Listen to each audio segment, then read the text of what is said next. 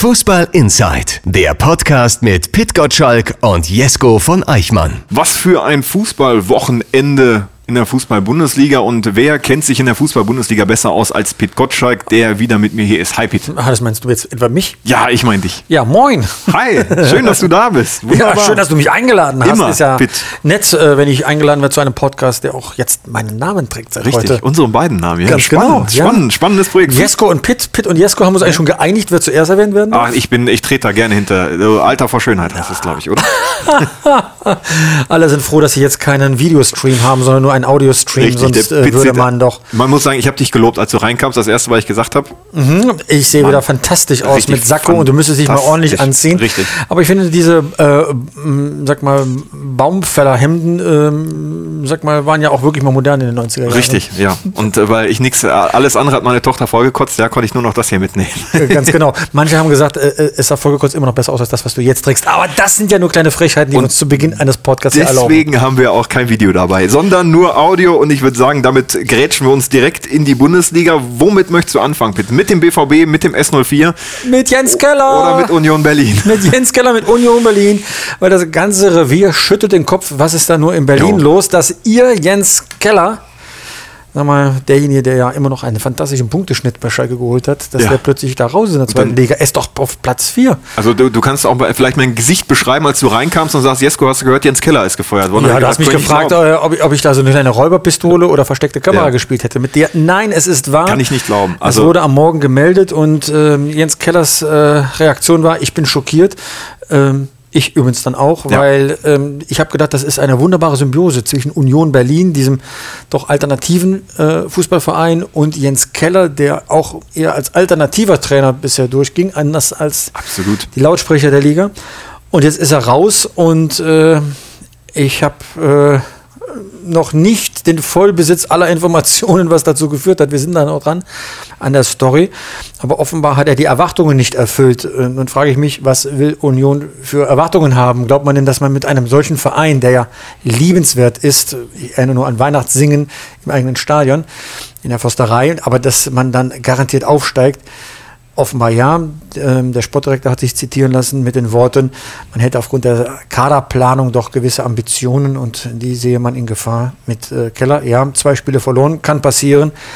Aber da muss man Nerven behalten, wenn man ne, wollte gerade sagen, und ich einen meine- solchen Trainer hat, der ja offenbar beliebt ist, gut passt in den Club. Aber wie gesagt, vielleicht ist da etwas vorgefallen, vielleicht eine Meinungsverschiedenheit. Ich will es mal so sagen, Kölsche Verhältnisse an der Spree. Ja, ich meine, die sind drei Punkte hinterm Relegationsplatz und äh, fünf Punkte hinter Platz zwei, was direkt der Aufstieg in die erste Liga bedeuten würde. Und beim VW Bochum kann man ja mal verlieren. Ja, also finde ich schwierig, diesen Rauswurf. Union Berlin trennt sich also von Jens Keller. Der Co. übernimmt fest. Ist das so? ähm, fest, wie man das halt nur so sagen kann. So habe ich es jetzt auch nur gelesen, Mhm. nicht aus erster Hand, sondern aus zweiter Hand. Ob man jetzt sich nur versucht, in die Winterpause zu retten und will man mal schauen, so das Bremer Modell. Ja. Das muss man mal abwarten. Ähm, ich äh, hoffe nicht, dass es eine Intrige war. Dann wäre Union tatsächlich ein Club wie jeder andere, wo das dann mal so vorkommen kann. Dass, ich habe den immer so ein bisschen heilig gesprochen. Richtig, diesen ja, ja, ich auch. Ja, ja, ja. Alle Sympathie, so, so wie St. Pauli, das ja auch eine gewisse Sympathie äh, genießt. Ähm, ähm, und wenn jetzt das, äh, sag mal, der schnöde Mammon oder Ambition, Erwartungshaltung eine Intrige zu diesem Trainerwechsel führt, äh, dann fände ich das sehr traurig. Aber ich möchte ausdrücklich betonen, wir sind noch mittendrin in der Recherche, um Hintergründe zu erfahren. So dicht dran sind wir dann hier im Essen dann auch nicht an dem, was in, in Berlin passiert. Aber wir werden morgen unsere Leser darüber ausführlich informieren, weil Jens Keller ähm, hat ja einen gewissen Status dann auch bei den Schalke-Fans und da möchten wir doch breit und umfassend informieren. Wenn Union Berlin schon Allüren kriegt, wer denn dann noch alles? Zum Beispiel Borussia Dortmund. Da sitzt Peter Bosch immer noch auf der Bank, auch nach einem 1 zu 1 in Leverkusen. War das zu erwarten? Ähm, naja, dass er überhaupt noch in Leverkusen auf der Bank saß, habe ich so ähm, anders äh, vorausgesagt. Einfach aus dem Grund, äh, weil alle Beteiligten ja wissen, dass eine gewisse Endphase eingetreten ist. Vielleicht hofft man, dass wie auch durch ein Wunder eine, eine Wende passiert. Das Spiel hat das nicht hergegeben. Man war gut, eine gute Stunde in Überzahl und hat mehr als den Ausgleich nicht geschafft. Zeigt- Hast du die Mannschaft verunsichert gesehen? Die Mannschaft ist ja so seit Wochen schon verunsichert. Das Jetzt ist ja in das, Leverkusen nochmal speziell. ja, Ehrlich gesagt, wenn man sich das Gegentor anschaut, wie es gefallen ist, äh, drei Verteidiger spielen ein bisschen Rasenhalmer und, und Wolland kann dann Schön. allein auf den Torwart zulaufen Ja. und der verhält sich dann auch noch in der Situation falsch. Ähm, dann kann man von einer breiten Verunsicherung sprechen. Das ist auch nicht außergewöhnlich, wenn man, sag mal, auf der Habenseite allenfalls einen Sieg im DFB-Pokal gegen den Magdeburg vorzuweisen hat. In zwei Ähm, Monaten, ne? Das so. ist bitter. Mm, Es ist ähm, schon erstaunlich, aber äh, meine Vermutung ist, und ich betone ausdrücklich meine Vermutung, ein Trainerwechsel hätte schon längst stattgefunden, wenn man eine Alternative hätte. Ja. Zorg sagt, man hätte nicht mit Trainern ähm, gesprochen. Ich kann nur in aller Aufrichtigkeit sagen, das ist so nicht richtig. Man hat schon mit Trainern gesprochen, aber offenbar nicht so, dass dieser Trainer auch sofort übernehmen würde. So wird es jetzt gegen Real Madrid Ja. noch einen Peter Bosch auf der Bank geben und vermutlich auch gegen Bremen. Ihr hattet äh, bei den Kollegen von Funke Sport mal Armin Fee ins Geschäft geschubst. Ja, nicht Wie ins weit- Geschäft geschubst. Ja. Äh, man darf nicht davon ausgehen, dass wir so etwas erfinden. Nee, das glaube ich sondern auch nicht. das ist immer Ausdruck einer Information, die wir erhalten, die wir gegenprüfen, die wir auf äh, eine gewisse Wahrscheinlichkeit hin auch checken. Und das hat sich schon bestätigt, dass er einer von mehreren Kandidaten für den Übergang in dieser Saison ist. Man sucht jetzt die große Lösung beim BVB für die neue Saison. Die soll Julian Nagelsmann heißen, der Trainer von Hoffenheim, womöglich Hannes Wolf vom VfB Stuttgart. Aber für den Übergang, die garantierte, soweit man das garantieren kann, aber die erhoffte Qualifikation zur Champions League, weil das hat ja auch Aki Watzke auf der Mitgliederversammlung gesagt. Die Champions League ist Pflicht, dass man die erreicht. Vielleicht mit Peter Bosch, aber seine Tage sind definitiv gezählt. Zorg hat äh, tatsächlich wortwörtlich gesagt, wir wollen mit Bosch den Turnaround schaffen. Nicht, wir werden mit Bosch den Turnaround schaffen. Ganz genau. Aber der Wille ist stark. Der Wille will er immer. Das ist irgendwie eine Selbstverständlichkeit. Es wäre eine Nachricht, wenn er sagen würde, wir wollen nicht den Turnaround schaffen. Klar, da muss jetzt was passieren bei Borussia Dortmund. Auch das sagen wir seit Wochen. Und dass da noch nichts passiert ist, ist ein, auch eine, eine Folge daraus, dass die Möglichkeiten limitiert sind. Der Trainermarkt ist leer. Das stimmt. Thomas Tuchel ist da, aber das ist natürlich kein Thema äh, für den BVB. Das wäre längst ein Lacher zu Weihnachten. Ja. Wenn es ein 1. April wäre, vielleicht hätte der BVB den Humor.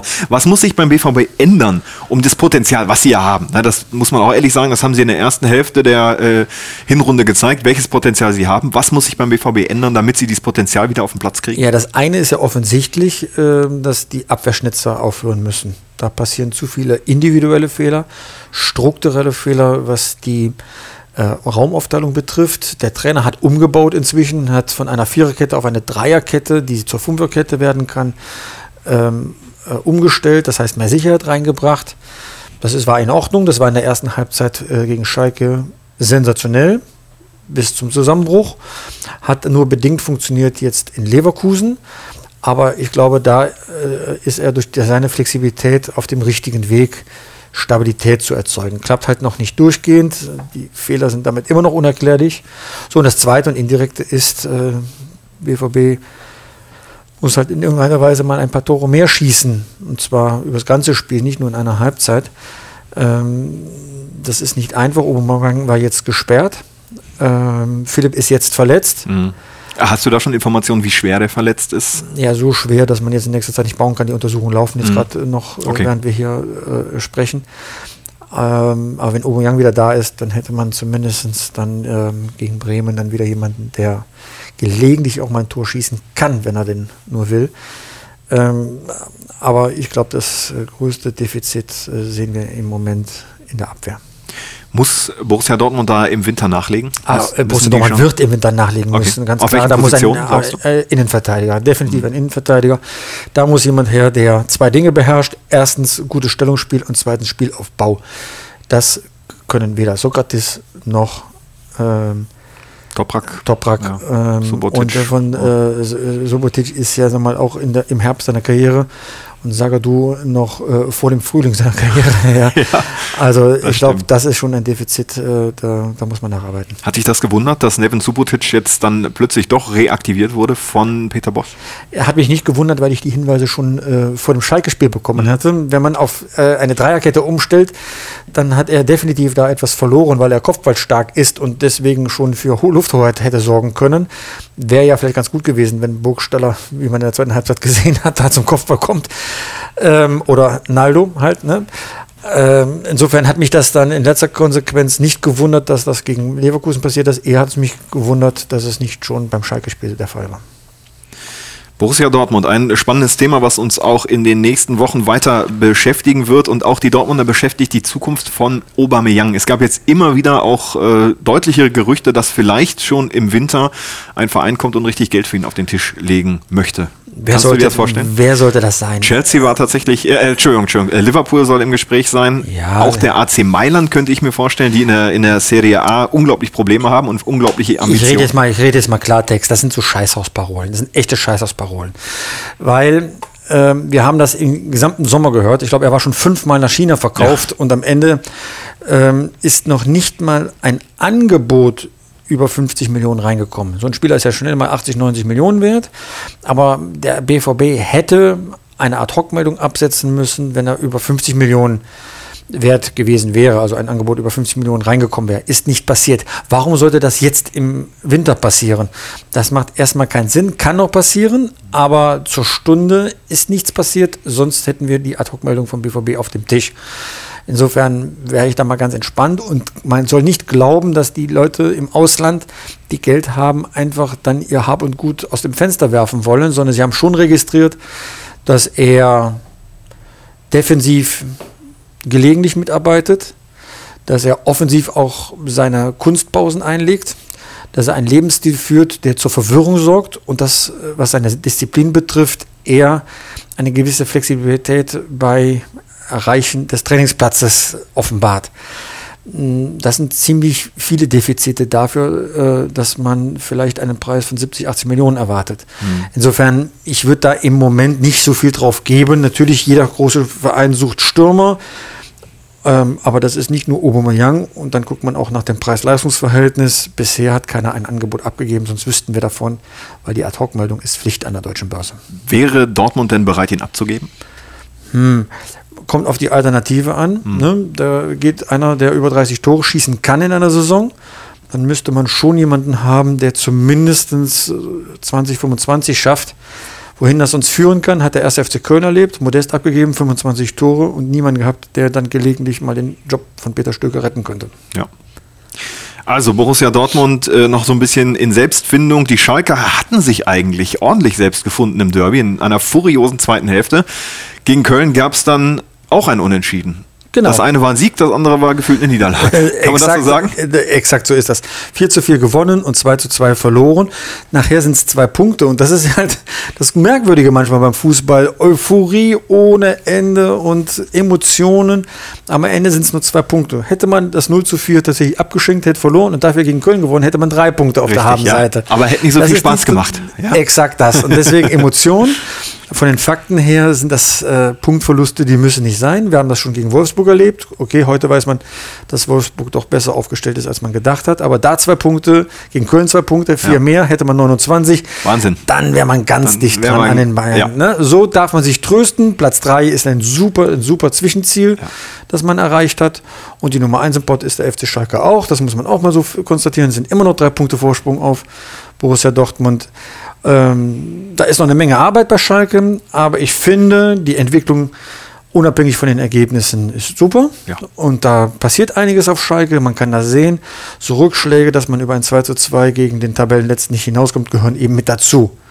Und äh, dafür sind große Siege gelungen, mit denen man nicht gerechnet hat. Ich erinnere nur an, das, an den Heimerfolg gegen RB Leipzig. Damit, davon konnte man nicht ausgehen, dass das gelingt. Insofern ist der FC Schalke schon belohnt worden dafür, dass äh, unter dem neuen Trainer Tedesco ordentliche Arbeit geleistet wird. der unglaublich realistisch ist. Ne? Also der ist nach dem Spiel zu den Journalisten gekommen und äh, hat ein ganz klein bisschen über den Handelfmeter lamentiert, reden wir gleich auch nochmal drüber. Aber insgesamt hat er gesagt, das geht in Ordnung, das 2 zu 2. Wir haben wir es verpasst, das Ding zuzumachen und dann spielst du halt gegen Köln 2 zu 2. Ja, er hat noch mehr gesagt. Er hat gesagt, von Lethargie gesprochen, ja. Und das ist, was mir gefällt. Da wird nicht nach Ausreden gesucht, sondern es werden die Dinge beim Namen genannt. Ich glaube, das weiß man hier im Ruhrgebiet auch zu schätzen, dass nicht äh, rumgesponnen wird oder nach Ausflüchten gesucht wird, um mal den Seitenhieb mir zu erlauben, wie es bei Peter Bosch oft zu hören ist, ja, sondern es werden die Dinge angesprochen, dann weiß die Mannschaft, woran sie ist, äh, das Publikum weiß, woran es gelegen hat und dass man gleichzeitig durch diese Erkenntnis, woran es gelegen hat, man auch willens ist, daran zu arbeiten. Das macht alles einen Eindruck. Wie gesagt, man hätte noch mehr Punkte haben können, aber man sollte jetzt auch nicht größenwahnsinnig werden. Das ist schon sehr ordentlich Platz 3 nach dem äh, 14., 15. Spieltag. Ja. Also nach einem guten, ein bisschen mehr als einem Drittel der Saison. Aminarit hat mir gestern, äh, vorgestern, Entschuldigung, am Samstag unglaublich gut gefallen. Der Marokkaner, der Junge, ich glaube, der hat sich vor dem Spiel noch schnell ein Ronaldinho Best-of-Video angeguckt und hat gesagt, das kann ich auch. So Ja. ein bisschen zumindest. Ja, aber dafür ist er ehrlich gesagt da. Ein paar Tricks zu machen, äh, hätte ein paar, vielleicht ein Tor mehr schießen sollen, Mhm. hätte, hätte man gewonnen. Ja, alles wunderbar. Bitte nicht immer so die Leute in den Himmel äh, heben, ja, dazu neigt der Schalker äh, und dann kann man es mit der Realität nicht wieder abpassen. Harit macht jetzt ordentliche Spiele, vielleicht sogar sehr gute Spiele, aber Superspiele sind auch nochmal was anderes. Leon Goretzka saß nur auf der Bank. Hatte dich das verwundert oder ist das bei Tedesco logische Konsequenz? Naja, ein bisschen muss man sich ja noch äh, nach so einer längeren Verletzungspause an das Tempo gewöhnen und seine mm, Kräfte mm, einteilen. Es gibt da zwei Philosophien. Man lässt jemanden anfangen und so lange spielen, bis er nicht mehr kann, oder umgekehrt, äh, man bringt ihn dann rein, weil so ein klasse Spiel auch neue Impulse setzt. Offenbar, man hat es ja beim Revierderby gesehen, neigt Tedesco zu dieser zweiten Variante, dass er jemanden reinbringt, der dann nochmal Schwung bringt in das ganze Spiel, womit er nicht rechnete, dass es dann zu einem Kopfstoß animierte, äh, der an Sedan 2006 erinnerte. Ja. Aber, aber auch das gehört zur Emotion Schalke 04 dazu, dass mal so Kuriositäten dann passieren. Er ist aber eloquent genug, dass äh, er hat es versucht nach dem Spiel allen, aus, allen auszureden. Was dass es, für äh, ein Quatsch, dass ja? es nicht so gewesen Was war das? Impulsive Aufwärtsbewegung, Ja, ja, ja? Mhm. ja. Und der Schiri hätte ja gesagt, ich habe gesehen, ihr seid zusammengelaufen. Özcan vom 1. FC Köln hat sich auch nicht beschwert. Also da muss man mal drei Kreuze machen. Ne? Also wenn die Schalker sich über den Handelfmeter beschweren, dann können sie froh sein, dass da der in Köln nicht auf den Videoassistentenknopf gedrückt hat und hat gesagt, den Goretzka schmeißt du runter. Also ähm, in zweierlei Hinsicht hat Goretzka großes Glück. Eine Glück ist, jeder mag ihn und deswegen Ja. mag man ihm auch glauben. Ja. Der Fernsehreporter, der ihn da ein bisschen in die Enge drücken wollte, sagte, das war doch jetzt so und so. Ne? Den hat er auch äh, mal grimmig angeguckt und hat ihn ins Leere laufen lassen. Mhm, ihn gut abgekocht, ne? Das ist das eine. Und Ja. das zweite Glück, das er hat, dass der Schiedsrichter die Szene gesehen hat. Damit ist es eine Tatsachenentscheidung und damit wird es beim DFB vermutlich kein Nachspiel geben weil mh, natürlich äh, da, sag mal, der Schiedsrichter heilig gesprochen wird. Wenn er es gesehen hat, hat so entschieden, dann bleibt es auch dabei. Wäre es hinter dem Rücken des Schiedsrichters passiert, hätte er äh, tatsächlich angeklagt werden können und mit einer Sperre rechnen müssen. Gibt es das auch noch in Zeiten des Videoassistenten? Hätte dann nicht direkt der Videoassistent reagieren müssen? Naja, offenbar ist es keine krasse Fehlentscheidung und damit äh, ist, hat das erstmal keinen Platzverweis zur Folge. Ne? Das in Leverkusen haben wir gesehen, ähm, äh, beim äh, Wendell was. Ne? Ja. Ähm, da sah es erstmal für den Schiedsrichter relativ harmlos aus, wie ein normaler Zweikampf. Erst im Fernsehen konnte man sehen, dass das schon ein tätlicher Angriff auf die Gesundheit des Gegenspielers war und dann hat er aus einer gelben Karte eine rote Karte gemacht. Da war die Situation offenbar klarer. Und dann gibt es dann auch schon mal äh, dann die Konsequenz aus vom Videoassistenten. Das war dann offenbar für Goretzka nicht der Fall. Deswegen ist er mit seinen Ausführungen auch in einem geschützten Bereich. Wäre es bösartig gewesen, wie man ihm das unterstellen möchte, dann hätte es rot gesehen. Goretzka hat nach dem Spiel nicht nur interessante äh, Ausflüchte zu seinem Kopfstoß gefunden, sondern auch interessante Aussagen zu seiner Zukunft getätigt. Er hat äh, gesagt, er möchte sich im Januar, spätestens im Januar, entschieden haben, wo die Reise hingeht. Ja. Jetzt weiß der Eingeweihte, dass äh, Vereine eigentlich nur ein halbes Jahr vorher offiziell mit einem Spieler, dessen Vertrag ausläuft, verhandeln dürfen. Also ist das ja eigentlich nur logisch, dass er dann im Januar sagt, ob er nach Barcelona, Liverpool oder Co. geht. Nein, sein Vertrag läuft aus, irgendwann muss er ja Klarheit schaffen und aus Respekt, wenn er gehen sollte, ähm, sollte dann Schalke 04 auch wissen, ob man den Kader mit ihm oder ohne ihn in der Saison danach plant. Äh, äh, sollte er bleiben, ist das Schalke, äh, für Schalke umso wichtiger, weil man dann womöglich auch andere Spieler dann holen kann, die sagen, ja, wenn Goretzka bleibt, dann hat Schalke auch eine gute Zukunft.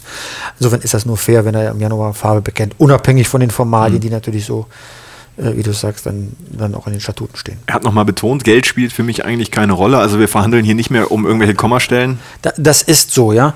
Ähm, tatsächlich ist äh, bei diesen Profis, anders als vielleicht früher, eine Million mehr oder nicht. Ne? Das macht schon bei uns einen Unterschied, aber in dem Bereich geht es um wirklich ganz andere Dinge, weil das äh, Gehalt eh sehr, sehr variabel gehandhabt wird.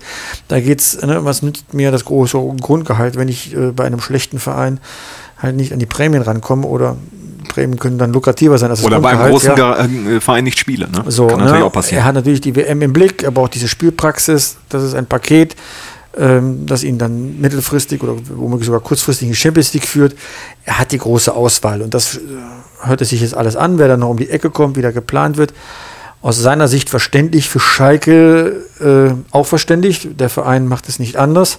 Für den Anhang ein bisschen schwieriger, weil sie haben natürlich eine Verbindung zu dem Ruhrpott-Jungen aufgebaut und hätten gern, dass Goretzka bleibt. Aber von dieser Fußballromantik ähm, kann man sich erstmal keine Spieler kaufen, sondern man muss andere Argumente ins Feld führen. Und was der Trainer macht, was der Manager Heidel gerade macht, was die Mannschaft leistet, sind schon gute Argumente, dass er hier noch drei, vier Jahre spielen könnte. Ähm, Wenn ich einen Fünfer auf den Tisch lege und sage, äh, Goretzka bleibt auf Schalke, würdest du dagegen halten oder würdest du mitgehen? du stellst ja Fragen. Das ist die härteste Frage, seit es diesen Podcast gibt. Kann ich machen einen Zehner draus. Gut, ich poker dich hoch, bis ich gewinne. Ähm, ich glaube, dass Goretzka geht, ja. Aber das ist Ja. jetzt meine Privatmeinung. Ja. Ich müsste jetzt mal, mal tiefer reindenken. Also ein Bekenntnis beim finalen Angebot des Vereins könnte man schneller abgeben. Wenn man Zeit gewinnen will, dann prüft man gerade noch Angebote und dann ist bestimmt was Verlockendes dabei. Es ist jetzt unbefriedigend. Ich hasse diese Antwort, aber es ist eine 50-50. Ja, also so Entscheidung, 50-50 ja. gibt es ja schon. Also 50-50, ähm, es ist aber eine Scheißantwort von mir, ich muss es schon so zugeben. Ich hasse Aber diese es ist, 50-50-Antworten. es ist doch auch beruhigend, wenn Pin Gottschalk mal etwas nicht weiß. Ja, also ich habe mich, doch, sagen, ich hab mich doch so blamiert äh, bei Twitter. ähm, ich habe gesagt, die Dortmunder gewinnen 3 zu 1 in Leverkusen, habe mich da vertan. Mein, meine Spielprognosen sind äh, Ausbaufähig. Manche sagen, endlich so, wie ich schreibe. Ein wenig desolat, aber das mag durchaus so sein. Damit muss ich leben. Ähm, ja, wir haben, wir sind mit dem äh, mit der Trainerentlassung bei Union Berlin eingestiegen. Machen wir den Bogen zum ersten FC Köln. Peter Stöger ist weg. Das ist, wenn man mal die nüchternen Fach, Fakten betrachtet, keine Überraschung. Natürlich Aber- nicht. Tabellenletzter mit drei Punkten. Ich mein, aber es ist ja wieder typisch für den Verein, wie das da alles abgelaufen ist. Dann hat man sich am Freitag wohl offenbar darauf geeinigt, äh, auf, dass, dass er halt gehen soll, sollte aber geheim gehalten werden. Aber der Trainer der U19 hat geplaudert, dass er sich schon von seiner Mannschaft verabschiedet hat, hat das aber wieder dementiert.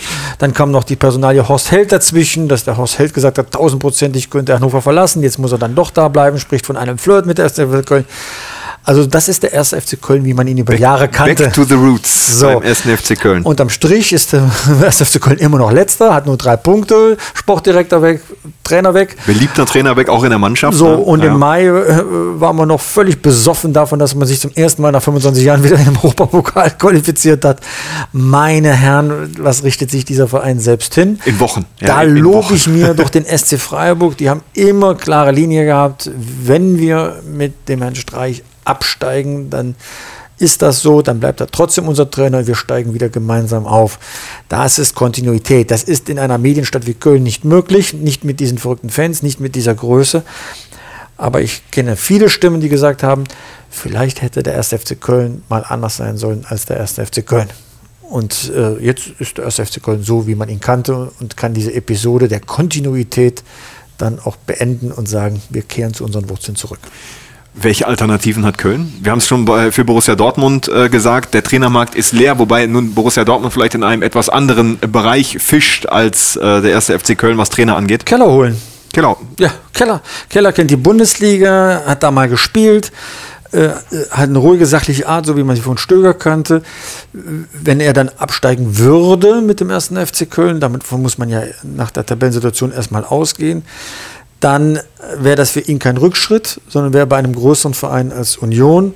Ich finde, das passt, habe aber da keine Informationen, weil Jens Keller zu frisch ist, ob Ja. es wirklich so weit kommt. Aber das würde definitiv passen, bevor man sich da einen 0815-Trainer holt. Gut. Finde ich gut. Gute Alternative. Jens Keller bei Köln kann ich mir auch gut vorstellen. Ähm, wer mich tatsächlich beeindruckt hat am Sonntag, war die Offensive des VfL Wolfsburg. Mit Yunus Mani, Dibok Origi, mit Mario Gomez und mit Didavi. Ja. Habe ich Spaß gehabt, mir das anzugucken. Ging dir das auch so? Ja, ich habe eher ein Bedauern äh, gefühlt für Borussia Mönchengladbach. Eine Woche vorher schlagen sie die Bayern Und dann holt sie der Fluch ein, dass nach einem Bayern-Sieg dann die Niederlage folgt gegen, in einem Spiel, wo sie ja hätten theoretisch auf Platz 2 springen können. Und, äh, und das dann an der alten Wirkungsstätte hat der Hacking dann an der Stelle eine bittere Niederlage einstecken müssen. Da war mein Bedauern für äh, Gladbach größer als die Freude für den VW Wolfsburg. Aber vom Fußballerischen her muss ich sagen, hat das Spaß gemacht. Das war der VW Wolfsburg, wie man ihn mal kannte, wie man ihn begeistert ja. hatte. So vor zwei Jahren, gefühlten ja, zwei Jahren. Ähm, aber das passiert halt nicht immer. Und jetzt äh, gibt es demnächst auch ein Spiel beim HSV. Und da oh. wird sich mal die Wahrheit auf dem Platz zeigen. Auf der HSV das wiederholt, was am letzten Spieltag letzte Saison passiert ist und hat den VW Wolfsburg in die Relegation geschickt. Oder ob jetzt die Rache vom VW Wolfsburg kommt, das wird auch ein spannendes Spiel. HSV gegen äh, Freiburg gab es ja am Wochenende am Freitagabend. Da muss ich gestehen, das habe ich nicht Lass uns gesehen. Doch über Fußball reden. Ja, das habe ich nicht gesehen. Die, die, Kollegen von Spiegel Online habe ich dann nur gelesen, haben einfach getitelt, das war schlecht. Ja. Und es muss wohl auch unfassbar schlecht gewesen sein. Ja, das hatte so mit Fußball wenig zu tun. Matthias Sammer hat dann in seinem Kommentar die Nerven verloren und den HSV heftigst kritisiert. Ja. So heftig kritisiert, dass sich sogar Uwe Seeler eingeschaltet hat und hat äh, Sammer aufgefordert, einfach mal den Mund zu halten. Ganz ehrlich, äh, so weit sind wir nicht in Deutschland, dass wir einfach jemanden den Mund verbieten können. Und Sammer ist ein Experte und mit dem, was er da über den HSV sagt, das mag dem HSV vielleicht nicht passen, was er dem sagt, aber es ist halt die Wahrheit. Ähm, das sage ich schon seit vielen Jahren. Da einfach den Ball nach vorne schlagen und hoffen, dass man 1 zu 1 Situationen gewinnt und mhm. dann vielleicht doch zu einer Torschance kommt. Das ist eines Bundesligisten nicht würdig und das konnte man dort sehen. In Heimspielen klappt das ganz gut, in Auswärtsspielen halt überhaupt nicht und der HSV tröstet sich damit, dass ein Punkt endlich mal rausgesprungen ist. In Ordnung, völlig klar. Und trotzdem wird man sagen dürfen, dass das kein Fußball war, der da gespielt worden ist. Die Bayern haben sich gegen Hannover 96 bemüht, gemüht, am Ende gewonnen, aber auch nicht brilliert. Ja, muss man Brauchen ja nicht, immer. Ne? 3-1 reicht ja. Ein Tor ist aberkannt worden wegen Absetzstellung und dann diese komische Elfmetersituation musste wiederholt werden. Dann gelang nach einem Eckball dann doch noch der 1-1 Ausgleich. Die wichtigste Erkenntnis aus dem Spiel ist, Thomas Müller ist back, hat die Tore vorbereitet, äh, hat Spielfreude gezeigt. Zum Tor hat es noch nicht ganz gereicht. Ähm, also das sieht schon alles sehr, sehr ordentlich aus, was die Bayern machen. Die waren sowieso in Gedanken längst beim Spiel gegen Paris Saint-Germain am Dienstagabend. Kingsley Coman wird als der neue Held von Aber von völlig so recht, wie der Junge spielt. Er ist nicht nur schnell, sondern er hat das, was der Heinkes ihm beigebracht hat, äh, auch wieder, wieder wunderbar auf dem Platz übertragen. Äh, dieses Wechselspiel, wann muss ich das Tempo anziehen und wann nehme ich das Tempo mal raus, um den Gegner zu verwirren. Und als er diese verkappte Müller-Flanke dann äh, bekommen hat, hat er nicht draufgehämmert und äh, äh, äh, Himmel oder Hölle dann zu treffen, sondern hat ihn sich selbst nochmal vorgelegt, ja, in einer geschmeidigen Bewegung. Das war einfach toll anzusehen. Ja. Das ist der legitime Nachfolger von Ribéry. Wer es bisher nicht gesehen hat, da konnte man das so sehen. Er bringt alles das mit, was der junge Ribéry früher gezeigt hat. Also da muss man nicht bange sein, wenn der jetzt die Treue hält und die Bayern ihn weiterhin so pflegen und aufbauen, wenn dann einen solchen Trainer wie Heinkes hat, dann macht er uns noch sehr, sehr viel Freude. Ja. Also ich kenne, glaube ich, keinen Spieler, der aus dem Stand so schnell ist wie Coman. Unfassbar. Der ist, der ist an dir vorbei, da hast du noch gar nicht den Fuß gewechselt. Leverkusen noch nicht ganz reif für ganz oben nach dem 1 zu 1 gegen Borussia Dortmund oder war das ein Erfolg mit zehn Mann? Na, ehrlich gesagt, also überlegen, gestartet, verdient das Tor gemacht, dann in Unterzahl äh, immerhin noch 1-1 gespielt, ja, damit nicht den Sprung über Dortmund geschafft, aber immer noch dran geblieben. Also wenn man dann jetzt 1 zu 2 verloren hätte, hätte sich auch keiner beschweren können, aber äh, ich würde mal sagen, da ist das 1 zu 1 schon ein gewonnenes Spiel für Bayer Leverkusen. Fußball Inside. Noch mehr Tor gibt's in deinem Fußballradio auf radioplayer.de.